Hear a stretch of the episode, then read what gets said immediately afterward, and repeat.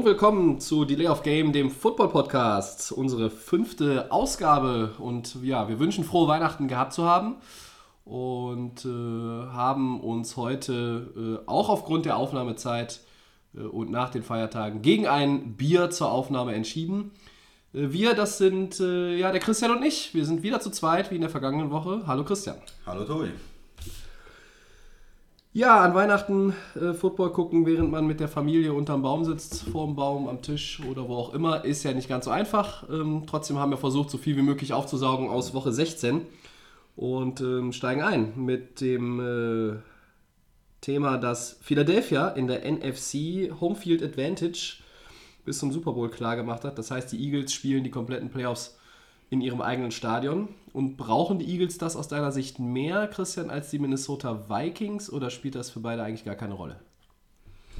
Hm, Ich glaube schon, dass die Eagles es eigentlich nötiger haben, weil sie, weil sie natürlich auch jetzt ohne den Quarterback, ohne den Wentz, jetzt nur mit dem Backup, mit dem Foles, da ein bisschen schwächer aussehen. Also gegen Oakland war das sehr zäh. Ne? Das äh, Spiel war unentschieden im vierten Quarter. Und Am Ende 19-10 ausgegangen. 1910 klingt erstmal ganz gut, äh, stand aber 10-10 äh, zwischenzeitlich. Und deshalb, m, ja, das war alles nicht so richtig rund. Also ich fand, sie waren in der Defense nicht ganz so gut, äh, waren in der Offense nicht ganz so gut. Und ich glaube, da brauchen sie die, die Möglichkeiten, äh, da zu Hause zu spielen, ist dann für sie noch wichtiger als für Minnesota. Die Minnesota sieht seit Wochen eigentlich wie das beste Team aus in der NFC für mich. Also, da läuft alles rund, vorne bis hinten. Auch wieder jetzt der Sieg gegen Green Bay zu null auswärts gewonnen. Und ja, also meine Meinung ist, dass da Philly mehr auf die, das Heimspiel angewiesen ist, wenn sie weiterkommen wollen. Die sind 7-0 im eigenen Stadion. Das heißt, die haben als einziges Team in der gesamten NFL noch nicht zu Hause verloren in dieser Saison. Ist das äh, auch nochmal ein Vorteil oder ist es eher so, dass man sagt, dann irgendwann müssen sie ja vielleicht mal einen drüber kriegen zu Hause und dann ist es vielleicht auch nach einer Bye-Week schon das erste Playoff-Spiel, was da gefährlich ist? Das wird sicherlich gefährlich sein, weil sie eben nicht so gut drauf sind und weil sie natürlich ohne den Quarterback spielen müssen. Trotzdem glaube ich nicht, dass das eine, eine Belastung ist jetzt, dass man sagt, okay, 7-0 zu Hause, da fühlt man sich ja eigentlich gut vor den eigenen Fans. Da hat man, glaube ich, jetzt keine Angst, dass man da die erste Niederlage kassiert. Viele Fans, die enthusiastisch sind normalerweise, auch manchmal kritisch gegenüber ihrer Mannschaft eingestellt sind, be- bekannt dafür eigentlich auch. Aber jetzt, wo es so gut läuft, insgesamt für die Saison gesehen mit dem, ähm, mit dem Team, denke ich, dass sie das äh, unterstützen werden. Ja. Ähm, ja, Minnesota, die sind 6-1 zu Hause, der Super Bowl findet dort statt. Ähm, das heißt, wenn die, wenn die durchmarschieren, hätten die natürlich etwas, was, was noch nie jemand hatte in der Super Bowl-Ära, nämlich Heimspiel im, im größten aller Spiele. Ähm, für beide ist es ein weiter Weg und äh, wir kommen nachher noch auf die Quarterbacks auch zu sprechen äh, in der gesamten NFC, Ja. weil wir da so ein bisschen auch heute zum Thema machen wollen äh, wem man denn da eigentlich am besten über den Weg trauen kann und von wem man was erwarten kann, wenn es dann wirklich in die Playoffs geht. Das ist ja immer ein anderer Football. Ich denke auch, dass Minnesota vielleicht ein bisschen spekuliert. Sie denken vielleicht, Philly hat zwar Heimrecht erstmal, aber wie du schon gesagt hast, das erste Spiel verlieren sie vielleicht zu Hause. Es sind ja sehr viele gute Mannschaften in der NFC unterwegs und dass dann Minnesota dann doch quasi über das Hintertürchen äh, bis zum Super Bowl Heimrecht hat.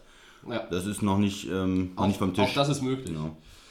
Äh, beide haben aber, also Minnesota vor allem hat auch einen guten Auswärtsrekord. Die haben nur zweimal auswärts verloren in, in, in acht Spielen. Das ist auch mehr als solide 6 zu 2. Also ähm, selbst die könnten in Philadelphia natürlich, gerade wo Carsten Wentz raus ist, da glaube ich äh, auch für, eine, für einen Auswärtssieg dann sorgen, äh, wenn es dann wirklich nötig ist.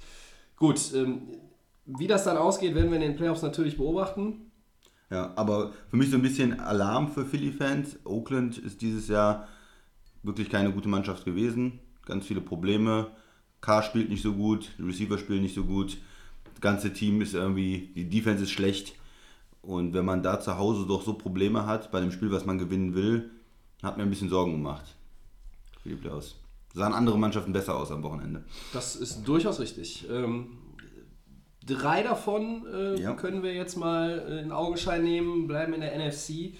Die LA Rams, die New Orleans Saints und die Carolina Panthers sind alle für die Playoffs qualifiziert. Sind sie denn aus deiner Sicht auch gerechtfertigte Playoff-Teams in diesem Jahr, weil sie besser waren als andere? Oder hast du da irgendwo was entdeckt, was ein bisschen glücklich gelaufen ist so in dieser Saison? Nö, eigentlich nicht. Also man hatte am Anfang das Gefühl, dass die Carolina Panthers ein paar Spiele gewonnen haben, wo es ein bisschen holprig war, wo es nicht so gut aussah. Auch gegen die Jets fällt mir zum Beispiel ein Spiel von vor ein paar Wochen ein. Gut, jetzt insgesamt sehen sie sehr gut aus. Alle drei Teams haben sehr starke Offense, haben Quarterbacks, auf die sie sich verlassen können, sind in der Defense nicht schlecht. Alle die Saints überraschend gut. Vier Niederlagen bis jetzt, ja. ja. Da kann ich keinen jetzt äh, erkennen, der da glücklich reinkommt. Auch besser als der Rest in der NFC. Wer da noch in der Verlosung war, Green Bay, Detroit, äh, Atlanta, Seattle, die machen alle einen schlechteren Eindruck. Rams, ganz starke Saison jetzt mit dem Sieg auch in Seattle äh, letzte Woche, der absolut äh, verdient war. Da sehe ich keinen, der. Also der erst in Seattle und dann in Tennessee. Genau, also jetzt davor in Seattle fand ich jetzt noch beeindruckender. Ähm, und da sehe ich jetzt keinen, der, der nicht hingehört. Die Saints auch ganz klar mit den Running Backs, mit Drew Brees. Warum, warum nicht? Alle für mich, freue ich mich auf die ganzen Mannschaften in den Playoffs, die es alle könnten. Also da hatte man bei allen das Gefühl, die können auch in den Super Bowl kommen. Ja, ähm, also natürlich, der eine oder andere hat da, bringt da ein bisschen mehr Erfahrung mit, Playoff-Erfahrung mit. Äh, Die Quarterbacks haben wir eben schon mal kurz angesprochen, werden wir nachher nochmal zum Thema machen mit Blick auf, auf Woche 17 und darüber hinaus. Aber ähm, ja, also ich glaube, alle drei sind auch in der Lage, an einem, an einem guten Tag in Philadelphia ohne einen Carson Wentz zu gewinnen. Ähm, Ich weiß nicht, wer von denen in der Lage ist, in Minnesota zu gewinnen, ähm, weil die trotz ja einiger Ausfälle, Delvin Cook, der Rookie Running Back, ist schon lange raus. Ähm, in, in der Offense hat man immer so das Gefühl, da sind jetzt nicht so die Playmaker wie bei anderen Teams vorhanden, aber das ist mehr als solide, was sie, was Ja, sie auf den Rasen bringen. Und die Defense ist natürlich äh, all over the place. Also die machen alles zu und, und gestatten dem Gegner ja quasi nichts. Aber ich glaube, diese drei Teams, die sich jetzt äh, endgültig qualifiziert haben am, am Weihnachtswochenende, die ähm, sind durchaus in der Lage, wenn die auf ihrem hohen Level spielen, auch bei beiden, äh, die einen Freilos haben in der ersten Runde, danach zu gewinnen. Ja, und zu Minnesota vielleicht nochmal zur Offense. Da sind halt nicht die ganz großen Namen, die man seit Jahren kennt. Die O-Line spielt gut, der Quarterback spielt gut. Dann hat man Leute wie den ähm, Kyle Rudolph, der Tight End, der immer für Plays da ist. Äh, Thielen, oder Thielen, dieser, dieser Wide Receiver, der Ja. sehr, sehr stark ist. Wo man vor ein, zwei Jahren noch nicht wusste, dass diese Spieler sich so entwickeln, aber die alle einen guten Job machen. Und dann dazu das Play Calling, die Defense, das ist insgesamt nur eine runde Sache. Ja, ähm, dann gehen wir nochmal weiter, äh, eine Etage tiefer, ähm, beziehungsweise zwei, da sind ja noch zwei Teams äh, dahinter, die noch äh, um den letzten Playoff-Platz in der NFC streiten. Äh, zwei haben ihn verspielt am vergangenen Wochenende. Einmal Detroit, die Lions, die haben in Cincinnati verloren. Und die Dallas Cowboys äh, verzocken ihre letzte Chance. Die hätten auch viel Hilfe gebraucht, äh, zugegebenermaßen, aber sie haben gegen Seattle verloren im eigenen Stadion ähm, gegen eine Mannschaft von den Seahawks, die äh, nun irgendwie manchmal nur noch entfernt an die glorreichen Zeiten erinnert. Also dieses Rams-Spiel haben wir ja letzte Woche schon debattiert. Äh, da sind die zusammengefallen wie ein Kartenhaus. Und, und jetzt war das auch über lange Strecken des Spiels nicht so gut. Äh, Detroit und Dallas, sind die deiner Meinung nach einfach zu schlecht für einen Platz in der Postseason oder äh, woran liegt das, dass die das nicht auf die Platte gebracht haben jetzt? Um es ganz kurz zu sagen, ja, also das sind beides Teams, die dieses Jahr nicht gut genug sind. Die Lions waren die ganze Saison so ein Team, was irgendwie so 8-8 ist. Die gewinnen mal Spiele, die verlieren Spiele, man weiß auch nicht so richtig, was man von ihnen dann bekommt. Nicht wirklich überzeugend, nicht wo man sagt, die sind auf jeden Fall in den Playoffs wie die Saints oder sowas, sondern eher so ein mittelmäßiges Team. Und Aber das haben sie dann auch wieder gezeigt. Sie verlieren dann ein Spiel in Cincinnati, das man einfach gewinnen muss, wenn man eine Playoff-Mannschaft ist. Cincinnati ist davor die Woche zusammengebrochen. Die können nicht mehr in die Playoffs kommen. Die haben auch kein überragendes Team. Das Spiel muss man einfach gewinnen. Und wenn man das nicht schafft, dann ist man für mich zu Recht nicht in den Playoffs und ist da zu Recht draußen. Ähm, bei Dallas gegen äh, Seattle war es so in der ersten Halbzeit ein sehr defensives Spiel. Da haben beide Mannschaften nicht besonders viel hinbekommen. Und insgesamt, Dallas hat nur Field Goals gekickt und Seattle hat die Touchdowns gemacht. Das Ja. reicht dann. Ne? Die haben drei Touchdowns gemacht im Spiel. Eins war ein Interception Return Touchdown. Das heißt, die Defense hat ein bisschen was dazu beigetragen. Die Offense hat zwei Touchdowns gemacht und schon äh, hat man das Spiel auswärts gewonnen. Wo man auch als Dallas sagen muss, gegen so eine Seattle-Mannschaft, die sehr geschwächt ist, sehr viele Ausfälle hat, mit einer schlechten O-Line spielt, wenn man in die Playoffs kommen will, muss man da zu Hause gewinnen. Die haben das, das Comeback von Elliott auch ein bisschen verschenkt dann. Er hatte wieder fast 100 Yards. Hat nicht gereicht. Turnover von, vom Quarterback, Fumbles vom Receiver. Des Bryant hatte einen Fumble. Ja, so kann man, so, das ist kein Playoff-Football, so kann man da nicht gewinnen. Ne? Also ich glaube, ähm, kurz mal auf die Cowboys einzugehen, ähm, Ja. das ist ja immer so, ich glaube, wie in Amerika auch in Deutschland, ähm, entweder man mag sie oder man, man hasst sie. Äh, ich sehe die Dallas Cowboys eigentlich ganz gerne, ähm, habe ich glaube ich auch schon mal gesagt, aber ähm, ich bin da auch ziemlich enttäuscht dieses Jahr. Also Doug Prescott hat sich für mich in seinem zweiten Jahr nicht wirklich so weiterentwickelt, dass man sagt, er hat den nächsten Schritt gemacht, den man vielleicht auch machen muss. Ähm, er hat während der sechs Spiele Sperre für Ezekiel Elliott auch nicht unbedingt ähm, ja, das, das alles so an sich gerissen, wie es man vielleicht dann auch von einem Quarterback, der, der er sein möchte und den auch viele gerade in Dallas ja auch in ihm sehen, wie, wie, wie es von jemandem äh, se- seines Kalibers dann eigentlich auch kommen müsste. Ja? Also ähm, im Vergleich dazu finde ich, ist natürlich Matthew Stafford hat die deutlich besseren Zahlen, der Quarterback der Detroit Lions, aber der hat jetzt nicht so viel Talent um sich herum. Ähm, ich verstehe manchmal auch in, in Dallas äh, das, das Playcalling nicht. Also ich meine, du hast Ezekiel Elliott zurück, ähm, der hat ein solides Spiel gemacht, das war jetzt aber nicht irgendwie so dieses, ich bin total wütend nach sechs Wochen, die ich zum Zuschauen verdammt war und laufe jetzt hier alles und Boden. und dann haben wir Des Bryant, ähm, der nie um irgendwie ein, ein bisschen Trash-Talk oder was auch immer verlegen ist, äh, der trotzdem in meinen Augen auch irgendwo mannschaftsdienlich ist, aber wie so ähm, diese ja doch auch egozentrischen Wide Receiver ja manchmal sind, wie auch ein Odell Beckham Jr., die fordern den Ball, die wollen den Ball, die wollen den Ball möglichst in jedem Play haben. Aber er macht auch viel zu wenig daraus. Also der hat, glaube ich, 21 Spiele in Folge weniger als 100 Receiving Yards. Und da, sind für, da ist für mich dann auch nicht unbedingt der Quarterback der Alleinschuldige, sondern auch der Spieler selber. Und weil ich muss dann auch irgendwie vielleicht ein bisschen, ich muss es auch mehr erzwingen wollen, die Bälle zu fangen. Und wenn ich dann meine Playmaker nicht habe äh, bei den Dallas Cowboys, die einfach nicht das performen, nicht das leisten, was sie eigentlich leisten müssten, ja, dann bist du zu Recht nicht in den Playoffs. Bei Detroit, die sind auch, wie du gesagt hast, zu Recht nicht drin, aber äh, ich finde, beide Teams kann man halt Ja, nicht das gut halt eigentlich vergleichen. ein höheres Niveau, äh, Das höhere Niveau hat Dennis, die das sind, höhere Potenzial. die sind mit Star Power eigentlich voll. Ähm, die haben jetzt auch nicht so eine ganz schlechte Defense, also gerade Linebacker Sean Ja. Lee gehört für mich auf jeden Fall, ist ein Pro Bowl ähm, Kaliber Spieler, Spieler. So, also das ist, war mir zu wenig in dieser Saison von Dallas. Natürlich kann man sagen, hätte es die Sperre nicht gegeben, okay, dann wären sie wahrscheinlich reingekommen, weil ähm, ein, zwei Siege mehr mit Elliott werden am Ende, am Ende da rausgesprungen. Aber ich glaube, Dallas äh, spekuliert immer wieder jetzt auch auf den nächsten Super Bowl endlich mal und davon wären sie sowieso weit entfernt noch weit entfernt, da ja. hätten sie mit den anderen, glaube ich, nicht mithalten können. Ja, vielleicht dazu. Das finde ich auch ganz interessant, über Dallas noch zu sprechen. Da sind verschiedene Sachen. Also letztes Jahr hatte man ja gesehen, wenn man so einen Rookie-Quarterback, der sehr gut gespielt hat, aber er ist auch in eine perfekte Situation gekommen. Eine tolle O-Line, die waren alle gesund, super Running Back.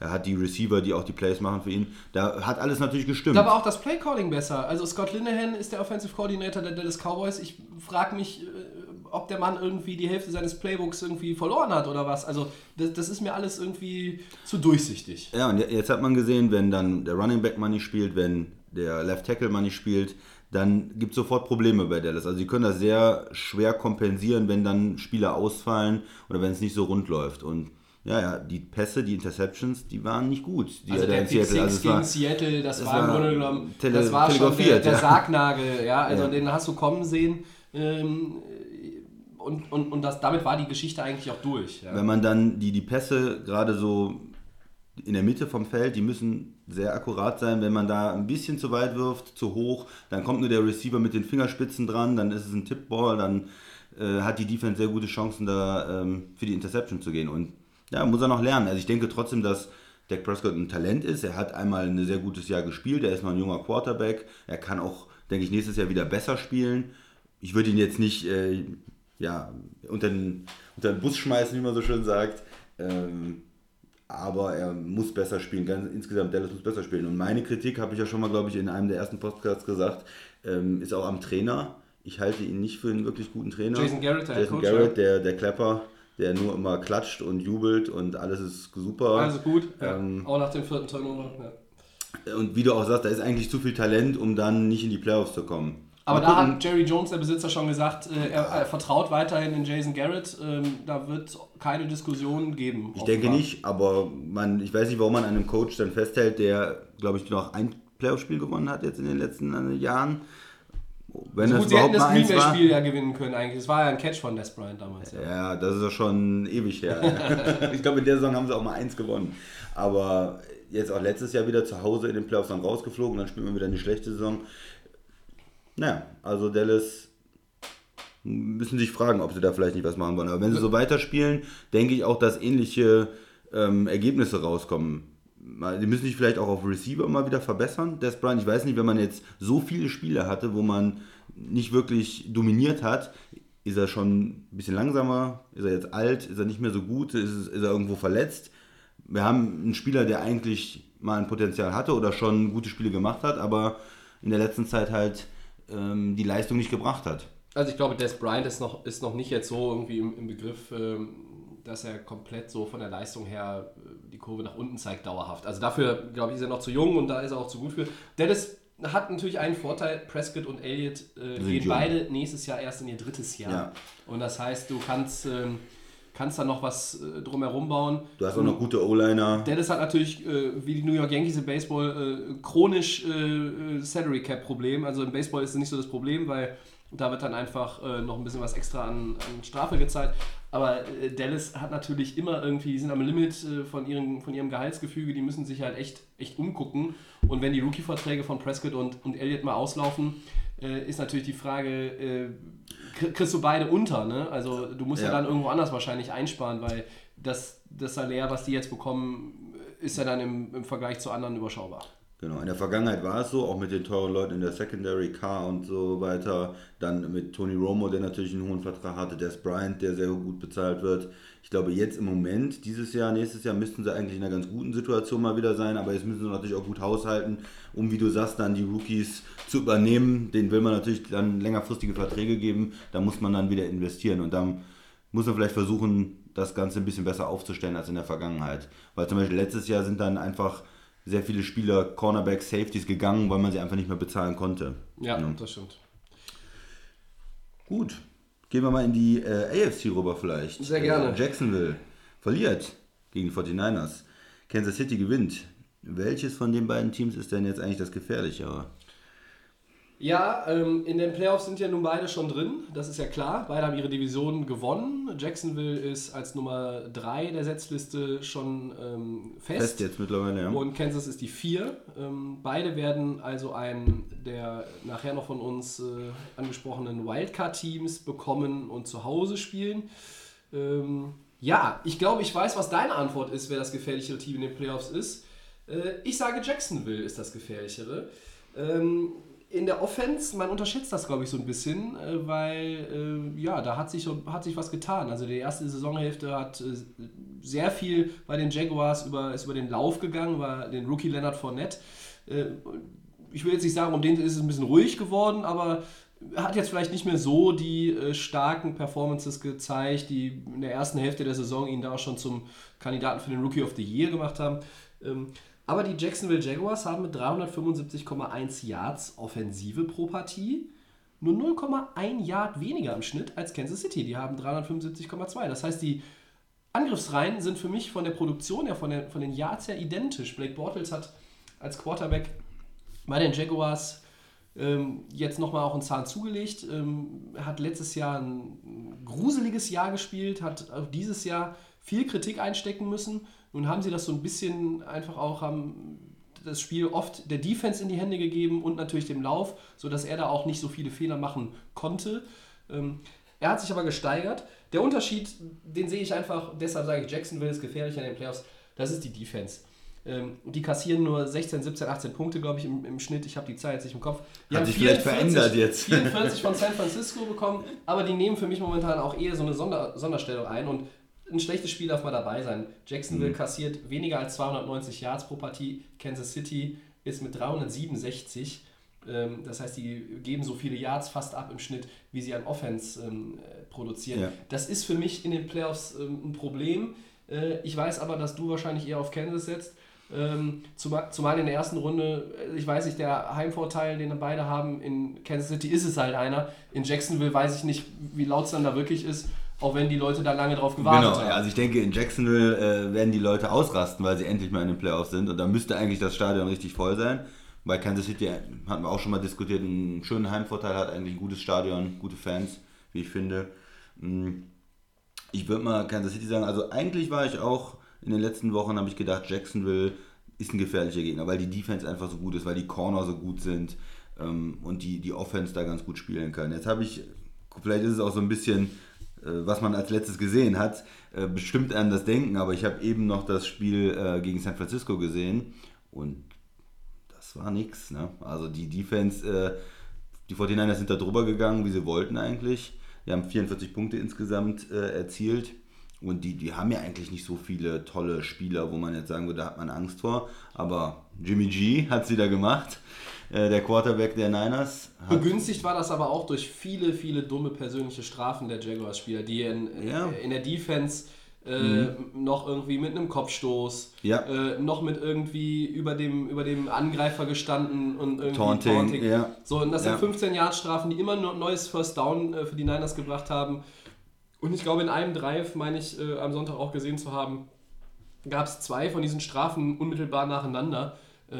Und da gibst du 30 Yards ab und dann kommt ein Quarterback, der nun auch nicht äh, so ganz zu den Einäugigen gehört. Und dann nimmt er, nimmt er das natürlich auch dankend an. Du hast aber an dem Tag auch irgendwie so das Gefühl gehabt, Jacksonville ist irgendwie gar nicht so richtig da. Ja, Und ich weiß ja. nicht, ob das nicht vielleicht jetzt der richtige Ausrutscher war. Ja, das, richtigen ist halt, Zeit. das ist halt das, was ich mir auch vorstellen kann, dass die, die müssen nach San Francisco fliegen. Das war in San Francisco das Spiel, meine ich, ne? Ja, und die sind in, von, wer aus Florida nach Kalifornien reist, der hat, äh, ich glaube, drei Stunden Zeitunterschied und ich glaube, die haben äh, in den letzten zehn Jahren kein einziges Spiel an der äh, Pazifikküste gewonnen. Ähm, Das ist immer halt- schwer, Das ja. ist, ist schwer. Äh, nun haben sie auf jeden Fall den Heimvorteil im, äh, im Wildcard, äh, am Wildcard-Wochenende.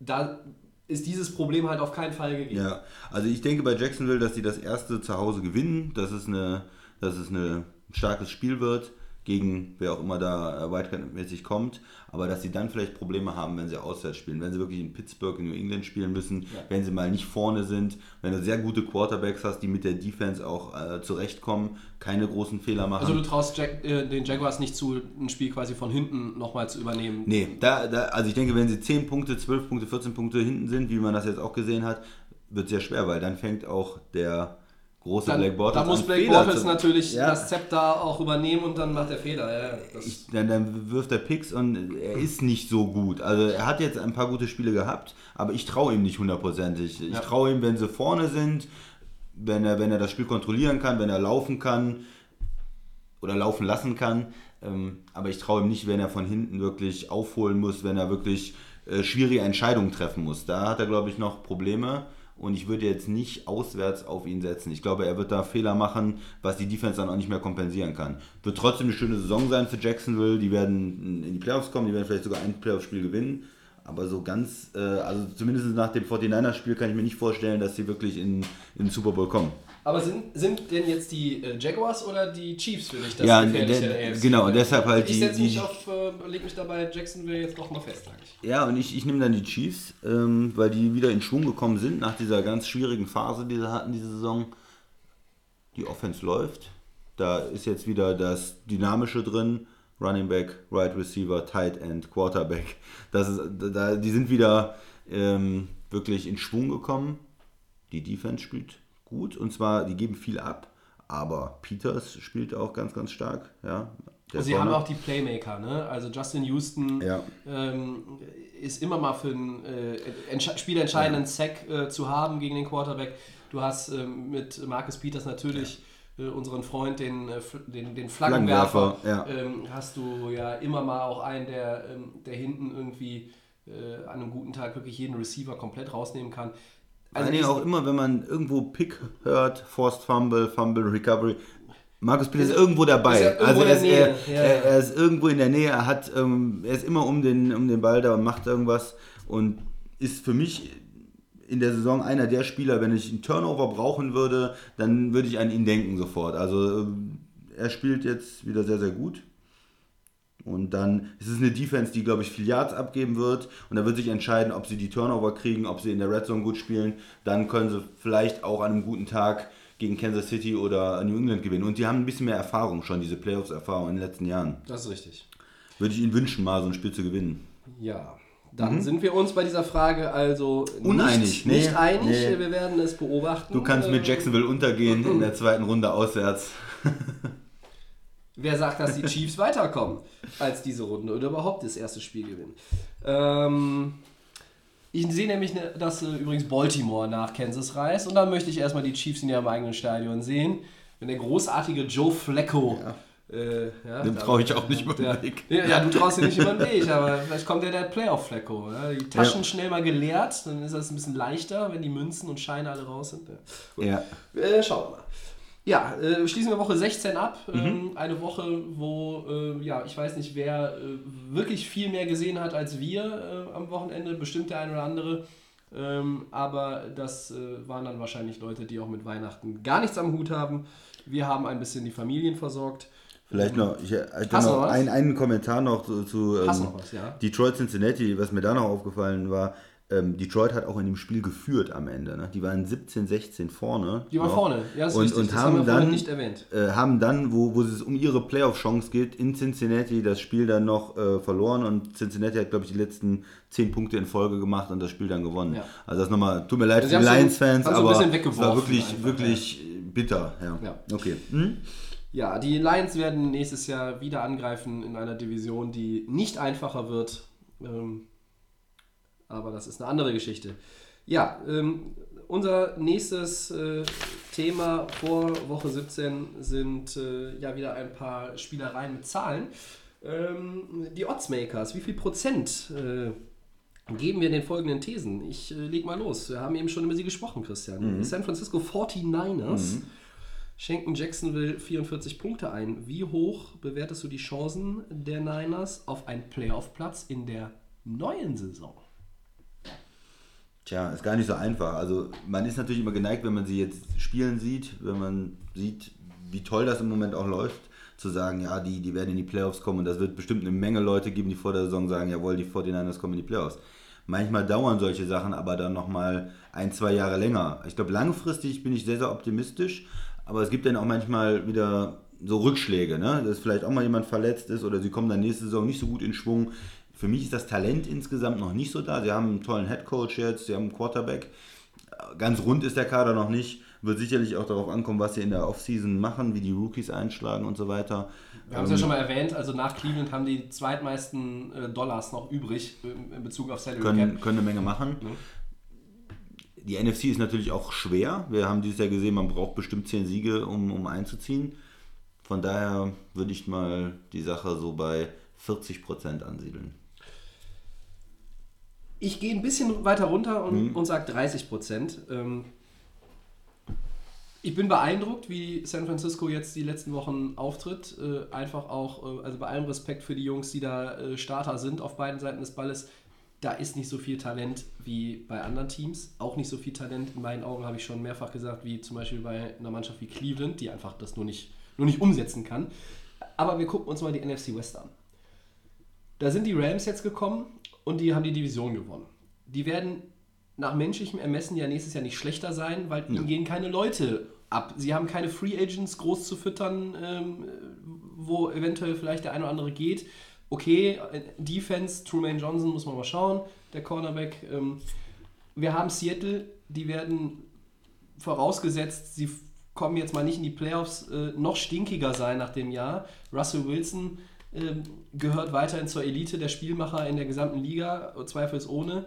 Da sind einige Free Agents, die wollen sicherlich auch nochmal abkassieren, die Jungs, und alle wird Seattle nicht halten können. Das heißt, vom Potenzial her werden die vielleicht auf dem Papier etwas schlechter dastehen zur neuen Saison als vor dieser Saison. Aber trotzdem ist das noch ein gutes Footballteam. Dann haben wir Arizona, die bekommen mit David Johnson den in meinen Augen besten Running Back der Liga nächstes Jahr zurück, der die ganze Saison mit seinem gebrochenen Handgelenk aus, äh, ausgefallen ist. Das heißt, du hast in der Division, da ist es halt unheimlich schwer, sich, sich durchzusetzen. Und ähm, also wir reden, also ich gucke auch so ein bisschen auf die anderen Divisionen und, und sehe in der North Minnesota, Green Bay nächstes Jahr wird zumindest auch wieder in die Playoffs äh, um die Playoffs mitzocken. Wir haben in der South dieses Jahr wahrscheinlich schon drei Teams drin. Puh, also es wird schwer, da einen Wildcard-Platz zu ergattern und ich traue den Niners nicht zu, nächstes Jahr die Division zu gewinnen. Aber man weiß nie, wir müssen noch mal abwarten, was in der Free Ja. Agency und im Draft noch passiert im März und im April. 30 Prozent. Ja, vielleicht nochmal als, als kleinen Kommentar zu Arizona sehe ich nächstes Jahr nicht so stark. Also das ist, glaube ich, ein Team, was in die andere Richtung unterwegs ist. Du hast keinen Quarterback mehr und das ist immer, immer ein Aber du hast Problem. natürlich einen Playmaker, der nächstes Jahr wieder da ist. Ähm, Also du brauchst ja, Ja. im Grunde genommen erstmal nur, also wenn die O-Line einigermaßen funktioniert, brauchst du einen Quarterback, der dem den Ball übergeben kann. Also das sollten die meisten NFL-Quarterbacks hinkriegen. Dann hast du zumindest ein, also ich meine, du hast jetzt wieder dieses Talent und, und diese, mit David Johnson hast du einfach einen, einen überragenden Spieler.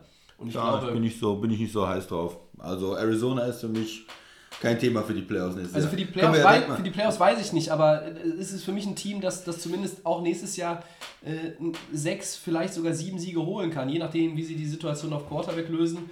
Äh, ich glaube, ähm, über die Cardinals werden wir in der Offseason äh, und dann in unseren Podcasts in der Offseason noch ziemlich häufig reden, weil da wird sich auf Quarterback was tun. Mein Tipp ist, Carsten Palmer wird äh, die Schuhe an den Nagel hängen. Aber gut, wir Mhm, waren jetzt bei ja, den Niners. ja. Christian sagt 40%, ich sag 30%. Der nächste Okay, von dir. ja. Eli Manning hat 3336 Yards, 18 Touchdowns, 12 Picks. Ähm, wie sieht das bei ihm aus? Glaubst du, dass er noch weiter bei den Giants spielt? Ähm, Also- oder ist deine Zeit zu Ende? Also da aktuell würde ich sagen, ohne dass jetzt die, also die Saison ist natürlich für die Giants schon längst gelaufen, aber sie ist noch nicht zu Ende. Also äh, sie haben das eine Spiel noch und das werden sie als professionelles Footballteam, ähm, da werden sie nochmal natürlich mit, dem, mit der bestmöglichen Vorbereitung rangehen und erst danach werden sie sich mit ihren offenen Baustellen beschäftigen. Für mich ist es momentan so eine Art Coinflip. Ich sage 50% ist die Chance, dass er nächstes Jahr noch da ist. Eli Manning muss dieses Jahr, dieses Jahr 38,8 Passversuche pro Partie. Das ist so viel wie noch nie. Das deutet natürlich auch darauf hin, dass die Giants häufig hinten liegen und man dann mehr passen muss. Logisch. Das deutet auch darauf hin, dass das Laufspiel nicht so gut ist. Das ist auch seit Jahren so. Das war aber auch schon in den Jahren, wo sie zweimal den Super Bowl gewonnen haben, nicht unbedingt immer, ähm, dass man gesagt hat, oh, das ist aber hier sehr ausgewogen. Das war Ja, vielleicht es war besser, Es war sagen, besser, ja. aber es war jetzt vielleicht auch nicht so, dass man gesagt hätte, äh, du kannst dich darauf stützen. So, 18 Touchdowns sind äh, mit Ausnahme seiner Rookie-Saison, wo er nur neun Spiele gemacht hat und ich glaube auch nur neun oder vielleicht waren es auch nur sechs, ich weiß es nicht mehr aus dem Kopf, äh, geworfen hat, ist es die zweitschlechteste Ausbeute. Man darf nicht vergessen, dass natürlich da su- super viele Leute ausgefallen sind, die normalerweise die Bälle fangen sollten. Also zwischenzeitlich waren die ersten vier Receiver ähm, aus dem Team kaputt. Sterling Shepard kam noch zurück, Brandon Marshall nicht gespielt, Odell Beckham Jr. nicht gespielt. So, also ich meine, das alles nur auf Eli abzuwälzen, ich weiß es nicht. Es geht bei den Giants auch darum, natürlich sich irgendwann zu verjüngen und auf Quarterback einen Generationswechsel einzuleiten. Vielleicht reden wir über Eli Manning auch demnächst nochmal äh, im Zusammenhang mit Arizona, wissen wir nicht. Ich sage 50%. Ja, genau das hätte ich auch gesagt, eigentlich 50 Prozent, weil für mich hängt es davon ab, was die wirklich langfristig machen, General Manager, Trainer. Macht, geht man jetzt hin und sagt, man versucht nochmal mit der Defense und, und Eli Manning nochmal einen Playoff-Run zu machen und holt nur ein paar neue Leute, versucht die O-Line zu verbessern? Oder sagt man, okay, mit diesem Team jetzt, wie es ist, können wir nicht in die Playoffs, können wir nicht um Super Bowl mitspielen und wir fangen nochmal von vorne an, ein junger Quarterback, der gedraftet wird, den wir aufbauen. Und das ist so ein bisschen die Entscheidung. Und da weiß ich nicht, wie sie sich entscheiden. Also ich denke, er ist noch gut genug, um noch da weiterzuspielen, für ein, zwei Jahre vielleicht. Es ist aber auch so, dass er nicht so überragend spielt, dass man sagt, er muss man jetzt noch an ihm festhalten. Wenn man jetzt sagt, okay, dann gibt man ihn vielleicht ab für noch irgendwie einen Drittrunden-Pick an jemanden wie Arizona oder Jacksonville, die oder vielleicht ein anderes Team, äh, Denver, die, Denver die, ein, ja. die, die nochmal mit einem, mit einem erfahrenen Quarterback was versuchen wollen. Mm, Er hatte davor das Spiel gut gespielt, jetzt diese Woche wieder schlechter gespielt, Picks gehabt, Fumbles gehabt. Ich habe nochmal nachgeguckt, sie haben halt kein Running Game. Die hatten 20 Läufe für 40 Yards, für 43 Yards jetzt wieder im, im Spiel. Das ist, ist natürlich nichts, da ist keine Entlastung da. Und so ein älteren Quarterback, den muss man natürlich ein bisschen mit der O-Line und mit dem Running Backs auch unterstützen.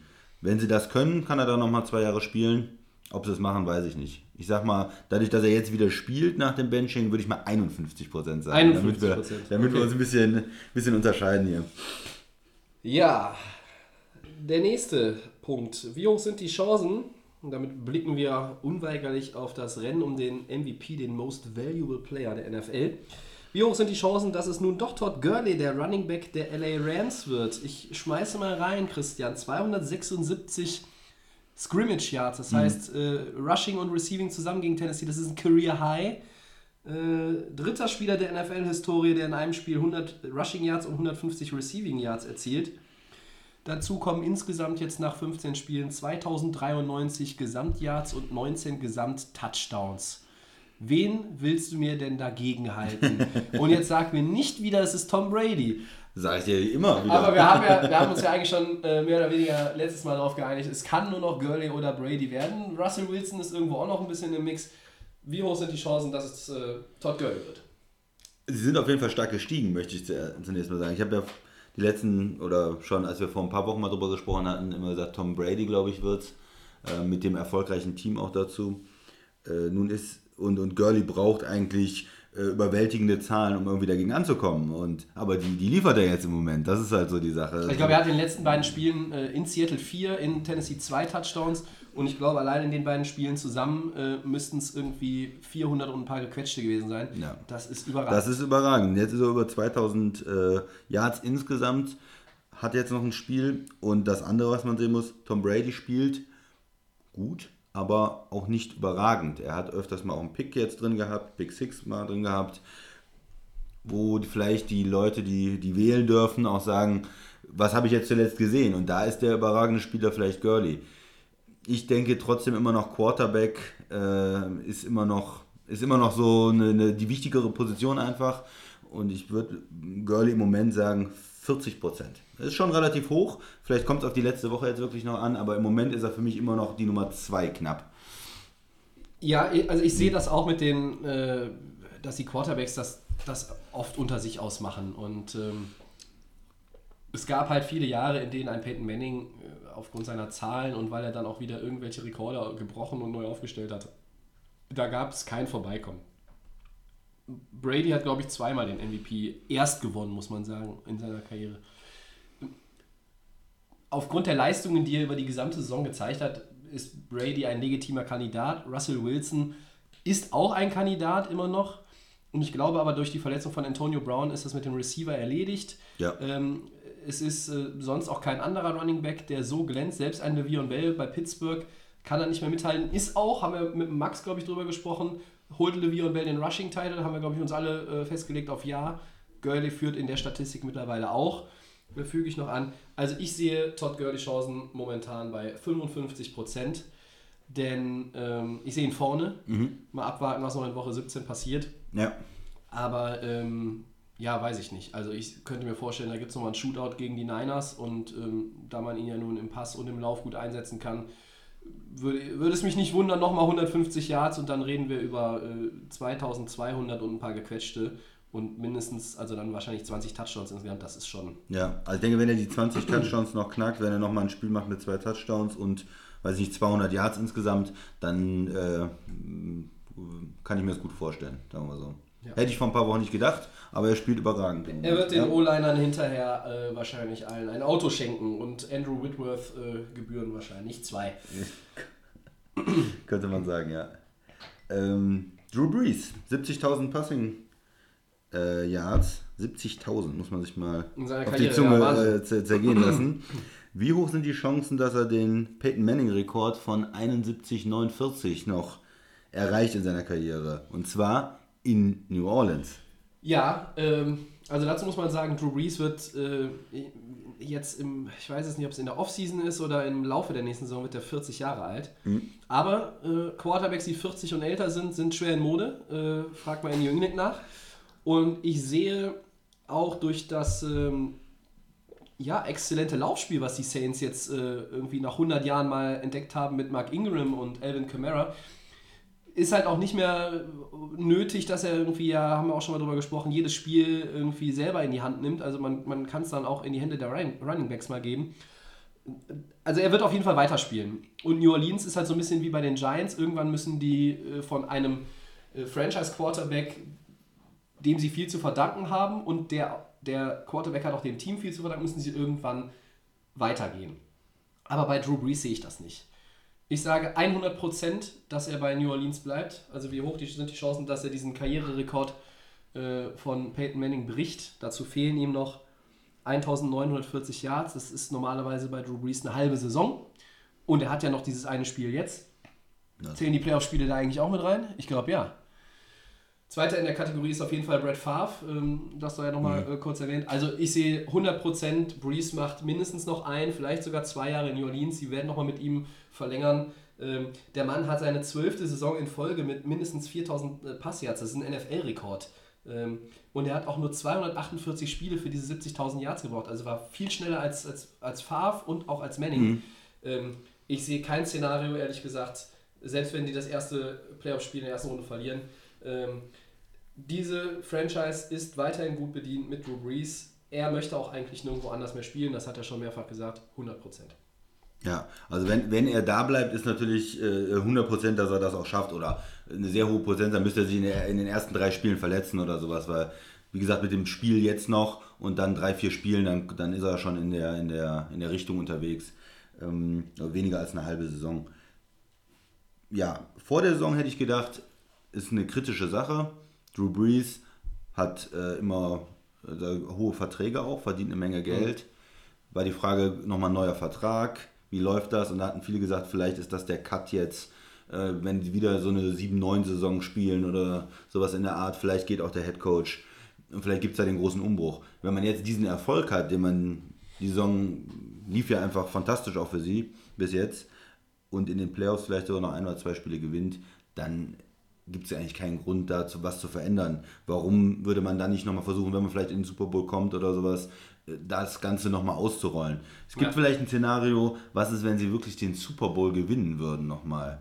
Hm. Wenn sie jetzt wirklich alles gewinnen, Super Bowl gewinnen, wäre das dann eine Situation, wo ein 39-jähriger äh, Quarterback oder dann 40-jähriger Quarterback sagt, so, besser kann es jetzt nicht sein, wir haben alles nochmal erreicht, jetzt gehe ich habe der, der Stadt jetzt nochmal den zweiten Super Bowl geschenkt und äh, dann war es das.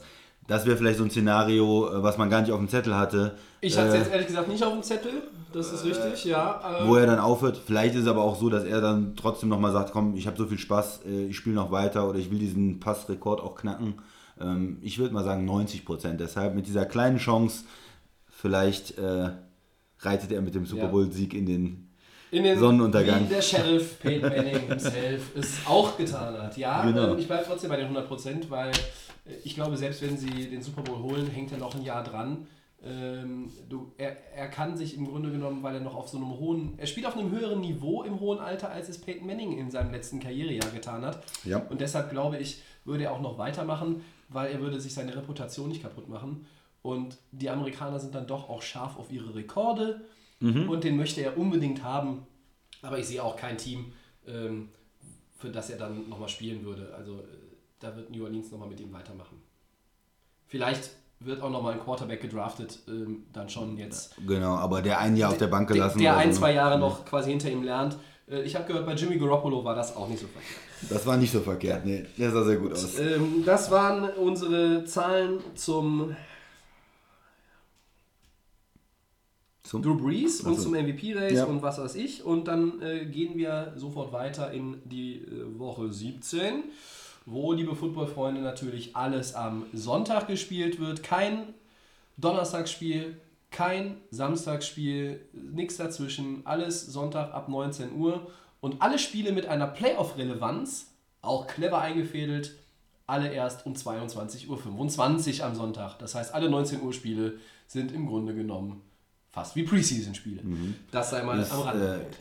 Äh, ist ja sehr gut, weil niemand was anderes vorhat, Silvester. Um Niemand hat was anderes so. vor. In Deutschland ist es natürlich perfekt, wenn man dann um halb elf erst äh, quasi bei Red Zone einschaltet und dann äh, um 12 Uhr wieder ausmachen muss. Genau, also für mich ein perfektes, äh, perfekter Tag, um alles am ersten zu gucken dann. Also sich einfach nicht damit zu The beschäftigen. Theoretisch, theoretisch am Neujahr dann, äh, genau, einfach da vielleicht nochmal Real Life. Gut, Äh, ja, und was passiert denn da so? Wer schnappt sich den letzten Wildcard-Platz in der NFC? Es sind, oh Wunder, oh Wunder, nur noch zwei Teams übrig. Ja. Die Atlanta Falcons und die Seattle Seahawks. Ja, eigentlich hätte ich es interessant gefunden. Vor zwei Wochen, da hatte man noch gedacht, da sind ganz viele Teams in der Verlosung, da kann noch ganz viel passieren. Das wäre natürlich nochmal ein grüner Abschluss gewesen der Saison, wenn jetzt noch vier, fünf Teams äh, möglicherweise diesen ähm, zweiten Wildcard-Platz kriegen würden oder kriegen könnten.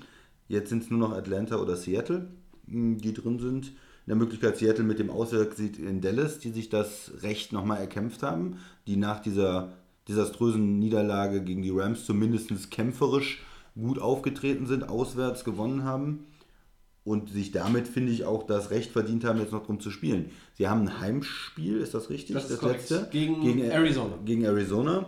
Das ist ein unangenehmer Gegner, die nicht, nicht schlecht sind und die auch in der Division natürlich die Rivalität haben, aber eigentlich ein Spiel, was man zu Hause dann auch gewinnen muss, wenn man in die Playoff äh, will. Und Atlanta hat natürlich ein viel schwereres Spiel. Die spielen zwar auch zu Hause, aber gegen Carolina, die, wie wir wissen, in die Playoffs kommen, die ein richtig starkes Team haben.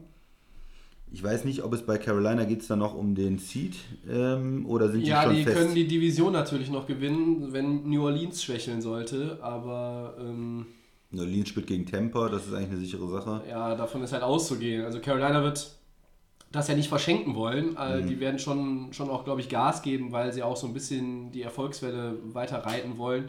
Ähm, Und die können damit auch ein Team einfach rauskegeln, ne? wenn sie Atlanta dann Die können damit Seattle, ein dann, Team dann rauskegeln. Also natürlich hat Atlanta den Vorteil, ihnen reicht erstmal, klingt jetzt so banal, aber ihnen reicht der Sieg. Ja. Sie haben neun Sie- Siege, sie Seattle hat acht. Und Seattle braucht den Sieg und braucht die Atlanta-Niederlage. Also das heißt, da ist die Abhängigkeit. Ähm, die hängen quasi an den äh, Socken von Cam Newton und ne, Superman muss halt da auch irgendwie nochmal was reißen äh, und sie selber dieses Arizona-Spiel gewinnen. Und normalerweise würde man sagen, das ist ja für Seattle gar kein Thema. zu Hause, ja. Aber irgendwie hat man dieses Jahr, das ist äh, für Läuft mich in der Seattle. NFC hat sich das zur allergrößten Wundertüte entwickelt, weil Mhm. du weißt, welche Teams gut sind und du weißt, welche mittelmäßig oder schlecht sind. Und bei Seattle weißt du es gar nicht irgendwie. Also jede, jede Woche frage ich mich inzwischen, was kommt da eigentlich raus? Also, Ja, und man muss sagen, dieser letzte Wildcard-Platz, der, der fällt auch so ein bisschen ab vom Niveau. Wir haben die anderen Teams, wie gesagt, Minnesota, Philly, New Orleans, Carolina, äh, die sehr, sehr konstant spielen. Äh, einen hatte ich jetzt noch, und die Rams natürlich, äh, die sehr, kann ja sehr, nur die Rams vergessen. die sehr, sehr konstant und überzeugend zum Teil auch spielen. Atlanta hat sich das ein bisschen durchgemogelt, haben dann auch mal ein, zwei überzeugende Siege gehabt. Jetzt ja, bin ich mir nicht so sicher, ob sie da zu Hause gewinnen können. Wenn Seattle reinkommen würde, dann wären sie auch mit Abstand das schlechteste Team eigentlich, was da in, in die Playoffs einzieht. Aber, aber wenn die, wenn, wenn die. Rams jetzt gegen die Niners gewinnen und Seattle zieht, zieht rein, dann wäre das auch wieder so ein Divisionsding. Ne? Und Seattle Ja. hat schon bei den Rams gewonnen dieses Ja. Jahr. Das ist, also Ist ich, angenehm, ich weiß ja. nicht, also äh, au- aus Sicht des, des Nummer 3 Seeds, ähm, wer es dann noch wird, es kann auch noch New Orleans werden. Äh, es könnte sogar auch noch Carolina werden. Mhm. Ähm, ich glaube, puh, ich weiß nicht, also Seattle an, an 6 ist, glaube ich, äh, trotz der vielen Fragezeichen, finde ich das noch gefährlicher als, als Atlanta, wenn du gegen spielst. Aber ja, äh, wer kommt rein? Ich glaube äh, tatsächlich, es ist Seattle. Denn ich glaube, Atlanta verliert das Spiel und ähm, Seattle gewinnt gegen Arizona und dann sind die Seahawks drin. Ja, also man muss sagen, Carolina war extrem stark gegen Tampa. Ich habe mir das Spiel nochmal angeguckt, die hatten 6 Sacks ähm, und haben da natürlich enorm viel Druck gemacht mit ihrer Defense auch. Ähm, von daher, ich kann es mir nur vorstellen, wenn sie so ein bisschen, also wenn Carolina 100% spielt, dann glaube ich auch, dass sie das Spiel ähm, gewinnen können in Atlanta und dass dann vielleicht Seattle noch ranrutscht. Ich habe halt so irgendwie das Gefühl, dass sie vielleicht ein bisschen Gas rausnehmen, dass man dann auswärts nicht die 110% bringt, dass vielleicht das andere Spiel, ich weiß nicht, ob das New Orleans Spiel äh, vorher schon entschieden ist dann, man hört vielleicht, New Orleans hat gewonnen und und, und geht, dann, geht dann nicht mit dem letzten mit dem letzten Biss vielleicht rein und dass Atlanta dann vielleicht mit einem späten Field Goal zu Hause vor seinen Fans dann noch das Spiel gewinnen kann. So, das wäre also das, was ich, was ich vielleicht tippen würde, dass Atlanta mit 10, ich habe immer gedacht, 10 Siege braucht man in der NFC, dass Atlanta mit 10, 6 als drittes Wildcard-Team reinkommt. Obwohl ich auch mal gesagt habe, dass nicht drei Teams aus der South reinkommen. Das wäre da mit Seattle wieder gegeben. Ich Also New Orleans spielt auch sagen. um halb elf erst. Da äh, Okay, also vorher keiner keine Info. wissen, ne? Ja, Ich finde es eine, eine 60-40-Sache. Ich weiß nicht wirklich, wer jetzt besser drauf ist. Der eine hat das schwere Matchup, der andere ist eigentlich ein bisschen gerupft auch, äh, Seattle. 50-50. Okay. Ja, wird auf jeden Fall dann nochmal ein bisschen spannend. Aber noch spannender wird es dann in der AFC. Äh, da hat Baltimore ja bekanntermaßen die besten Karten. Ähm, die haben äh, neun Siege. Mhm. Ähm, sind aber noch nicht sicher. Ähm, die Divisionssieger stehen ja nun mal alle fest, das ist klar. New England, Pittsburgh, Jacksonville, Kansas City, wir sprachen drüber. Äh, und alle vier Zweitplatzierten aus den jeweiligen Divisionen ähm, streiten sich um diese zwei Plätze. Baltimore hat die besten Karten. Wer holt die zweite Wildcard oder glaubst du, dass vielleicht Baltimore gar nicht reinkommt? Also die übrigen Kandidaten sind ja nun mal die Tennessee Titans, die LA Chargers und die Buffalo Bills. Jetzt kommst du. Ja, ich hab, lese mir gerade mal durch, wie das, alles, wie das alles abgeht. Also die Chargers benötigen Sieg und eine Titans-Niederlage plus eine Bills- oder Ravens-Sieg. Also letztlich äh, brauchen die Chargers die meiste Hilfe. Ja, ja also ich habe irgendwie im Gefühl so gehabt, äh, dass es Baltimore und äh, die Chargers werden. Und wenn ich mir das hier angucke, also die Chargers gewinnen gegen Oakland, ja, die Titans verlieren, ja, den traue ich das ja nicht zu. Da habe ich ja schon mehrfach die gesagt, dass die, noch, dass die noch irgendwie rausfahren. Jacksonville braucht nochmal ein Erfolgserlebnis gegen ja. ein Division-Team auch, jetzt um wieder in Tritt zu kommen nach der Niederlage. Das heißt, die Titans würden von 8-4 auf 8-8 fallen ja, und das, alles verzocken. Ja, das, das kann ich mir gut vorstellen eigentlich. Ja. Äh, und die Bills, Niederlage oder Ravens-Sieg. Und, und Ravens gewinnen gegen Cincinnati. Cincinnati traue ich eigentlich nicht so viel zu. Die Baltimore spielt zu Hause. Das heißt, wenn Baltimore gewinnt, wenn die Chargers gewinnen und die Titans verlieren, dann hat man am Ende Baltimore und die LA Chargers in den Playoffs. Das sind so die Teams, die ich von den Vieren auch am ehesten sehen möchte. Oder wo ich mir das vorstellen kann, dass es, dass es ein spannendes Playoff-Spiel gibt. Die Bills, die haben es irgendwie verdusselt mit dieser Quarterback-Entscheidung, dass sie da auch ein bisschen Unruhe reingebracht haben. Ja. Und der neue Head Coach hat sich da eigentlich ganz gut gemacht. Die haben ja auch viel Talent abgegeben, um eigentlich neu anzufangen, um eine neue Kultur reinzubringen.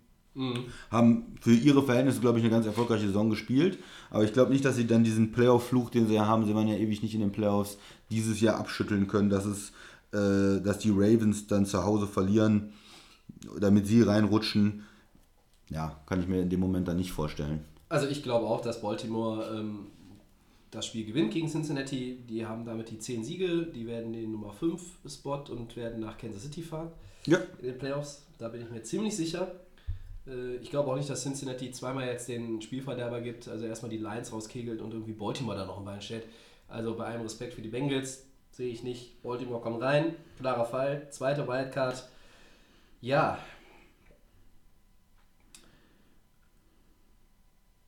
Ich habe so ein bisschen Buffalo noch im, im, im Gefühl. Die gewinnen in Miami, könnte ich mir schon vorstellen. Mhm. Und dann äh, brauchen die natürlich eine Niederlage Chargers und Titans. Von den Chargers und den Titans. Bei den Titans sind wir uns, glaube ich, einig. Also, Gegen die haben gegen ja. die Rams nicht so schlecht ausgesehen. Die mhm. Titans haben gut gespielt. Die wussten auch, dass sie das eigentlich gewinnen müssen, um sich halt nicht entscheidend die Position ähm, zu verschlechtern.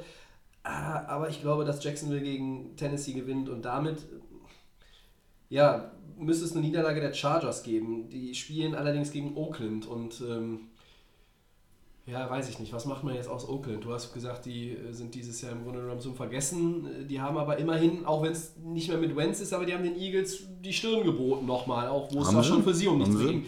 Ich weiß es nicht. Mein Gefühl, also rein vom, vom dem, was passieren muss, müsste man ja eigentlich sagen, Baltimore und Tennessee, weil Tennessee reicht auch der Sieg. Aber ich sehe den Sieg bei Tennessee auch nicht so. Und ich, deshalb sage ich Baltimore und ich habe irgendwie das Gefühl, dass die Chargers es verbaseln und dass es Buffalo wird. Ja, okay. Ich würde mich, ehrlich gesagt, also äh, die Chargers in den Playoffs zu sehen, fände ich ganz nett, nach einem 0-4-Start reinzukommen, wäre eine nette Geschichte. Buffalo ähm, sind, glaube ich, äh, 58 äh, Jahre schon nicht mehr drin gewesen gefühlt. Den würde ich es auch mal gönnen. Äh, ja. Leider wird es aber nur einer von den beiden packen. Ähm, Baltimore ist für mich eine klare Sache und äh, dann sage ich, äh, es wird Buffalo. Und ich nehme die Chargers. die Chargers. Ja, ich nehme die Chargers. Ja. Dann. Äh, ja, keiner tippt die Titans, ist auch schon Die Titans gut. sind keiner. Sorry, liebe Tennessee-Fans, da wir irgendwie. Ja, die, die haben uns haben sich irgendwie aus unseren Köpfen rausgespielt. Ähm, was ist denn mit dem Nummer 1 Seed? Ich glaube, das können wir, äh, da ist es relativ einfach vom Szenario, da brauchen wir auch nicht so viele Spiele irgendwie bewerten. Kann Pittsburgh den Nummer 1 Seed in der AFC noch übernehmen, Christian? Nee, ich glaube nicht. Also ich denke, mit der Niederlage zu Hause gegen die Patriots äh, hatte sich das verabschiedet und ich denke, sie werden gegen Cleveland das Spiel gewinnen. Ganz wichtig ja, Ja, für meine deine- Wette. deine Wette, die 016, 016 Wette, jetzt ja, nur ja. noch das Spiel gegen, äh, gegen äh, Cleveland. Schönen Grüße an Also- Sean Kaiser an der Stelle. Ja. Ja, ähm, aber auch die Patriots werden gegen die Jets gewinnen. Ich glaube, da lassen Ja. die sich nicht die Butter vom Brot nehmen in der Division. Die kennen die Teams sehr gut. New England hat mehr Talent und will, glaube ich, da die Nummer 1 Seed auch Ja. verteidigen. Ich sage jetzt nochmal einen Satz, wo ich eigentlich dachte, der wird niemals äh, bei uns irgendwie ausgesprochen. Wenn die Jets noch den McCown hätten, dann hätte ich gesagt, vielleicht können sie. Naja, gut. naja, komm, komm, komm. Ja, gut. Der war nicht schlecht die Saison, aber in New England spielen sie, glaube ich, spielen sie in New England? Äh, die, die Patriots spielen in Foxborough zu Hause. Ja, ja. Ja, ja, ja, gut. Also da glaube ich nicht, dass die Jets da gewinnen. Ja, Woche 17, was haben wir noch? Hast du noch einen? Ähm, ja, Quarterbacks in den äh, Playoffs, äh, in der NFC. Wer bringt denn da die besten Voraussetzungen mit? Ja, da blicken wir schon mal ein bisschen weiter. Ähm, Da sind ja eine Menge gute Namen dabei. ja, das, wir geht, wir, Drew Brees, ich- ich- Cam ich- Newton. Ja, das sind Drew Brees und Cam Newton sind natürlich die äh, mit, den, mit der meisten Playoff-Erfahrung, beziehungsweise die auch, glaube ich, eine, eine gute Saison gespielt haben. Matt Ryan und Russell Wilson äh, zanken sich ja noch äh, mit ihren Teams um den letzten Platz, sind, gehören sicherlich auch zu den drei ähm, Playoff-Erfahrenen und, und die wissen, wie man mit den, mit den Playoffs und dieser ganzen Atmosphäre und, und allem, was da dazugehört, auch umgeht. Zusammen dann halt mit ähm, Breeze und Newton. Und dann haben wir auf den äh, Seeds 1, 2 und 3 aktuell die drei eher unerfahrenen Kameraden. Nick Foles, Case Keenum, Jared Goff. Nick Foles hat von Carson Wentz übernommen, wissen wir. Er hat sechs Jahre NFL-Erfahrung, hat natürlich nicht immer dauerhaft gespielt. Das gleiche gilt für Case Keenum, der in seiner fünften Saison ist. Ähm, Jared Goff ist jetzt in der zweiten Saison. Und der hat letztes Jahr auch nur sieben Spiele in seiner Rookie-Saison gemacht, von denen er keins gewonnen hat. Und die Spiele ähm, unter Head Coach Jeff Fisher müssten eigentlich nachträglich noch alle annulliert werden, weil das konnte man ja nicht ernst nehmen äh, mit dem Typen. Goff hat von diesen drei äh, ja, unerfahreneren, sage ich jetzt mal, die besten Zahlen. Äh, der steuert auf eine 4000-Yard-Saison zu, wenn er noch 196 macht gegen die Niners. Der hat 28 Touchdowns, der hat nur 7 Interceptions. Ähm, von der Form her gehört er bei den Young Guns, nenne ich sie jetzt mal so äh, ein bisschen flapsig, zu den, ist er der Beste.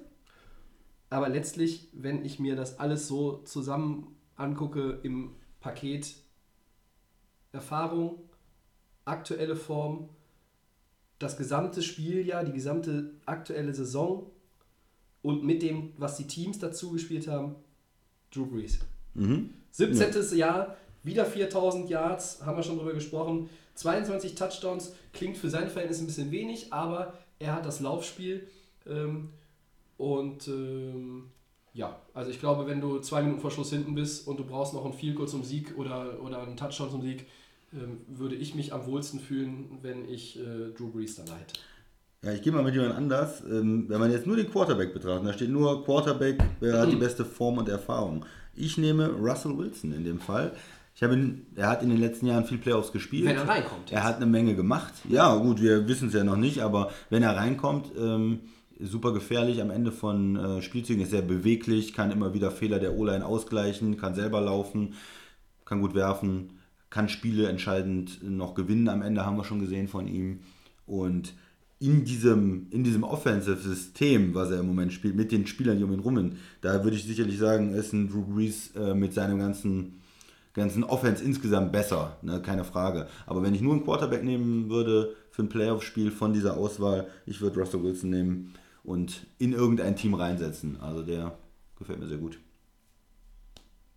Tja, Ja. ke- keiner nimmt äh, Foles, Keenum oder Goff. Das, Nee, äh, war, nicht so, war, war jetzt nicht so überraschend, oder? Da müssen wir erstmal sehen, ob sie wirklich auch unter Druck in den Playoffs, wenn die Defenses nochmal besser werden, wenn äh, die ganzen Mannschaften sich auf sie einstellen Ja. und Zeit haben, Ja. ob sie dann auch noch ähm, wirklich gut Lang, langjährige Football-Fans äh, werden äh, genau wissen, Spielen, äh, ja. was, äh, was wir damit meinen. Ähm, Mhm. Und ich bin mir sicher, dass wir es bei mindestens einem dieser drei jungen Quarterbacks auch in dem ersten Playoff-Spiel sehen werden. Ähm, ich weiß noch nicht, wer es sein wird. Ich äh, kann mir sogar vorstellen, dass es Jared Goff ist, aber äh, irgendeiner von diesen dreien wird, glaube ich, in seinem ersten Playoff-Spiel schon massive Probleme ja, erleiden äh, und möglicherweise wird äh, das dann auch das Spiel kosten, wenn da nicht der Rest der Mannschaft und vor allen Dingen die Defense irgendwie aufhängt. Ne? Ja. Einschreitet. Also selbst die starke Defense von Minnesota ist möglicherweise auch, sollte es Case Keenum irgendwie mit einem schlechten Tag sein, wird schwer. Also, na gut. Also, halten fest. Breeze für ja, mich und ja. äh, Russell Wilson für dich, wenn er dann reinkommt. Ähm, ich glaube ja, dass Seattle reinkommt. Hm? Ole, ole. Ähm, alle die, die den Super Bowl New England gegen Seattle nochmal sehen wollen, äh, schreibt uns bei Twitter, at Delay of Game NFL. Four Downs. Ja, vor Downs, ja. da sind wir schon fast am Ende ähm, und blicken mal auf äh, Sachen ein bisschen jetzt, äh, vor allem in den ersten dreien, abseits der ganzen äh, Playoff-Hysterie. Äh, erstes Down, Aufregung um die Packers und Aaron Rodgers in der vergangenen Woche, Christian. Mhm. Hätte Green Bay äh, den Star Quarterback entlassen müssen, weil das erneute Setzen auf die Injured Reserve eigentlich ein Fehler war. Ganz kurz noch, bevor deine Antwort kommt zur Erklärung. Er war ja reaktiviert, das darf man ja äh, von, äh, von Injured Reserve und hat das Spiel gespielt gegen Carolina. Danach haben sie gesagt, die Schulter ist wieder irgendwie taub. Wir setzen ihn wieder drauf, aber man darf das eigentlich nicht machen, wenn keine neue Verletzung vorliegt, die mindestens eine Ausfallzeit von sechs Wochen bedingt. Und dann haben NFL-Teams bei der NFL nachgefragt und haben gesagt, was ist denn da eigentlich in Green Bay los? Richtig. Ähm, eigentlich ja Aufregung, aber mich, ich muss das sagen, mich interessiert es fast gar nicht, weil also das ist ein Team, was raus ist, Aaron Rodgers ist raus, mit dem will ich auch mich gar nicht mehr beschäftigen eigentlich. Und das sind natürlich sehr formalistische Sachen, die jetzt kein normaler Fan auf dem Zettel hat. Also ich wusste auch nicht, wie sind die, die Injury-Regeln ähm, da, wann darf man jetzt jemanden nochmal draufsetzen oder nicht. Wenn sie da einen Fehler gemacht haben, ähm, wird sich das zeigen, ob das äh, die Liga dann bewertet und ob sie dann entlassen müssen zum Ende der Saison, was das dann für Salary Cup Folgen hat, ob sie ihn dann wieder verpflichten können, äh, keine Ahnung. Ich glaube nicht, dass die Liga äh, da so hingeht. Ich denke, man wird da vielleicht, die, äh, wenn Green Bay da den Fehler gemacht hat, was ich wie gesagt nicht bewerten kann, äh, wird man sie vielleicht mit einem blauen Auge davonkommen lassen, wird dann sagen, okay, ihr kriegt eine Strafe dafür ähm, und, und dann dann hat sich dieser vielleicht eine Geldstrafe oder irgendwas. Ich weiß es nicht. Also was, also, meine was, was bitter wäre, wäre, wenn sie einen Draftpick zum Beispiel verlieren, mhm. äh, auch äh, in einer der mittleren Runden, fände ich ehrlich gesagt schon bitter für ich, schon eine ich schon eine drakonische Strafe.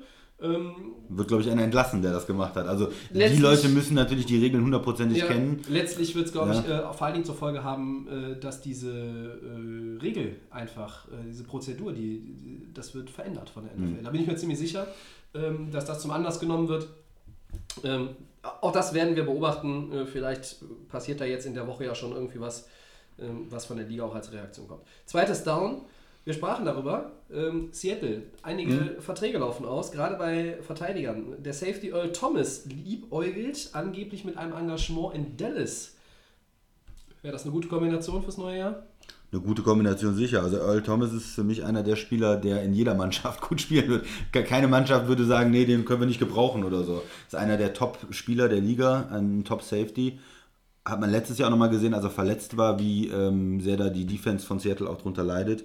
Und dadurch ähm, eine gute Kombination. Interessanter finde ich, dass in Seattle, ja, wir haben schon mal darüber gesprochen, sehr viele Charaktere. Er hatte zum Teil Ärger mit, ähm, mit dem Linebacker.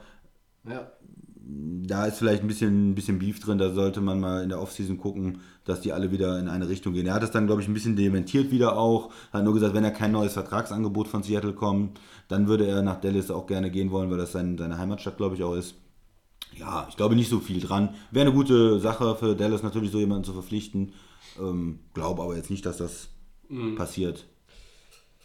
Ich glaube auch, dass es eine gute Kombination wäre. Ähm, also Thomas ist ein Kandidat, der, äh, glaube ich, äh, Seattle verlässt und, und nochmal was Neues macht. Hm, auch weil er, glaube ich, da schon äh, irgendwo nochmal gut abkassieren kann. Und äh, ich glaube halt, Seattle bleibt weiterhin ein Playoff-Kandidat, aber ich weiß nicht, ob sie weiterhin ähm, ja, so zu den Top-Favoriten zählen, wie sie eigentlich vor der Saison ja auch wieder gezählt wurden. Ja, auch nicht zu Unrecht. Ich bin gespannt. Ähm, es gibt noch so ein paar andere Kandidaten. Also ich glaube, dass die Legion of Boom ist äh, in der Form Historie. Das äh, können wir, glaube ich, sagen.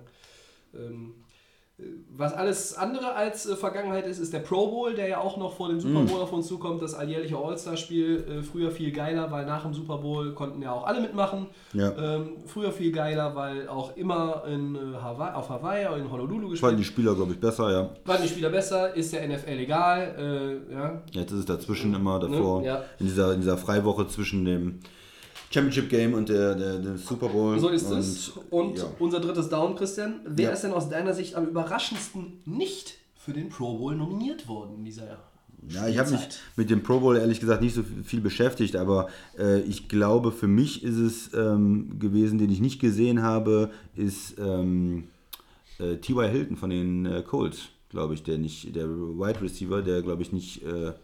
Oder Ja. ist der dabei? Nee, Weil der ich glaube, ich glaube, der ist nicht dabei und der hat wieder, das ist immer so ein bisschen still im Hintergrund, aber der hat wieder ohne Andrew Luck dieses Jahr eine Ja. Menge Yards gesammelt und für mich ist er eigentlich ein Pro Bowl Receiver in der AFC. Also da, das wäre mein, mein Tipp jetzt mal ähm, für jemanden, den ich da eigentlich ganz gern gesehen hätte oder wo ich denke, dass er es auch verdient hat eigentlich. Ja, äh, gebe ich dir recht. Also da sind Keenan Allen, Antonio Brown, AJ Green und der Andre Hopkins nominiert Ja, worden. für mich zum Beispiel Green dieses Jahr von Seattle, ist, ist, äh, von Von Cincinnati, Cincinnati, ja. ist ein toller Name, ist auch ein toller Spieler, Ja. aber wenn man sich die äh, Leistung anguckt, ist es vom, vom, vom Potenzial ist er vielleicht besser, aber von der Leistung die Saison hätte ich es eher an, an T.Y. Hilton angegeben. Ja. Ähm, ja, bei mir ist es dann doch, äh, da sage ich dann einfach mal einen der, der Quarterbacks. Ähm, nun sind äh, Drew Brees, Carson Wentz und Russell Wilson in der NFC sicherlich ja keine schlechten Entscheidungen. Fans wählen da ja auch mit. Aber ähm, Jared Goff ist nicht dabei, Case Keenum ist nicht dabei. Ähm, in der AFC ist auch Alex Smith nicht dabei. Also da sind so, glaube ich, ein paar Kandidaten, wo man sagt, okay, äh, ich würde am überraschendsten vielleicht sogar tatsächlich Case Keenum sagen, ähm, weil dem hatten die wenigsten zugetraut, äh, ja, die Vikings so gut durch die Saison zu führen. Vor allen Dingen auch mit Verletzungen. Ähm, aufs, auf, bei bei Skill-Playern, die eigentlich das Ganze nochmal schwierig, äh, schwieriger gemacht haben. Ich sage mal Case Keenum, äh, finde aber T.Y. Hilton äh, auch durchaus berechtigt, vor allem wenn man, wenn man bedenkt, dass Jacoby Brissett, ähm, Nicht so. also bei allem Respekt, Ja. nicht, zu der, nicht zu den Top 15 oder Top 16, 17 Quarterbacks der NFL zu zählen ist. Ne? Ja. Viertes Down, Atlanta, Atlanta Carolina. gegen Carolina. Ja. Wer gewinnt? Ja, haben wir eben schon ein bisschen äh, drüber gesprochen, dass es ein ganz interessantes Spiel wird. Und ich gehe dann mal trotzdem irgendwie mit Atlanta. Ich weiß nicht wirklich warum. Auch wie gesagt, ich finde diese Sache Seattle-Atlanta schwierig. Mich wird beide, beide Seiten nicht wundern. Vielleicht auch wenn Seattle doch reinkommt und Atlanta das Spiel verliert. Ich sehe sehr 50-50 an. Aber wenn man ein Heimspiel hat, dann denke ich doch, komm, Atlanta gewinnt es, Seattle gewinnt es und Atlanta kommt dann rein. Also ich gehe hier mit Atlanta gegen Carolina. Ich gehe mit Carolina, weil Sehr ich ja gesagt habe, ähm, Seattle rutscht noch rein. Ja. Äh, Dass die ihr Spiel gewinnen, bin ich mir ziemlich sicher. Ähm, ja, dann haben wir das. Ja, das war die fünfte Ausgabe von unserem Podcast. In der nächsten Woche werden wir erneut am Mittwoch aufnehmen, ähm, nach dem Jahreswechsel. Äh, ja, äh, dann sind wir auch näher dran an den Playoff-Spielen, denn um die wird es nächste Woche natürlich gehen. Wir blicken natürlich auch nochmal auf Woche 17 dann zurück Auf die wichtigsten Spiele auf die vielleicht, ja. wichtigsten Entscheidungen und werden das aber natürlich auch verbinden mit den Da bin ich heiß drauf, ja. Playoff äh, Predictions, unseren Voraussagen und unseren ja, äh, messerscharfen Analysen äh, zu den vier Wildcard Games, die dann Samstag und Sonntag der kommenden Woche anstehen. Bis dahin wünsche ich und äh, ja, der Christian äh, mindestens genauso, Ja. wünschen wir euch einen guten Übergang, guten Rutsch ins neue Jahr, ordentlich, ballert ordentlich an Silvester ein ähm, und dann hören wir uns hoffentlich nächstes Jahr in alter Frische, würde ich ja fast schon sagen, wieder. Christian, das Schlusswort für 2017 gebührt dir. Ich sage schon mal vielen Dank. Das, das Schlusswort, was soll ich denn da sagen? Ja, das Schlusswort, nach dem, das Schlusswort nach meinem Schlusswort sozusagen. Du hast ja jetzt schon Hast alles gesagt. Hast du? Du hast äh, frohes Neues gewünscht. Ähm, ich sag einfach mal, freut euch auf die Playoffs. So soll es sein. Bis dahin.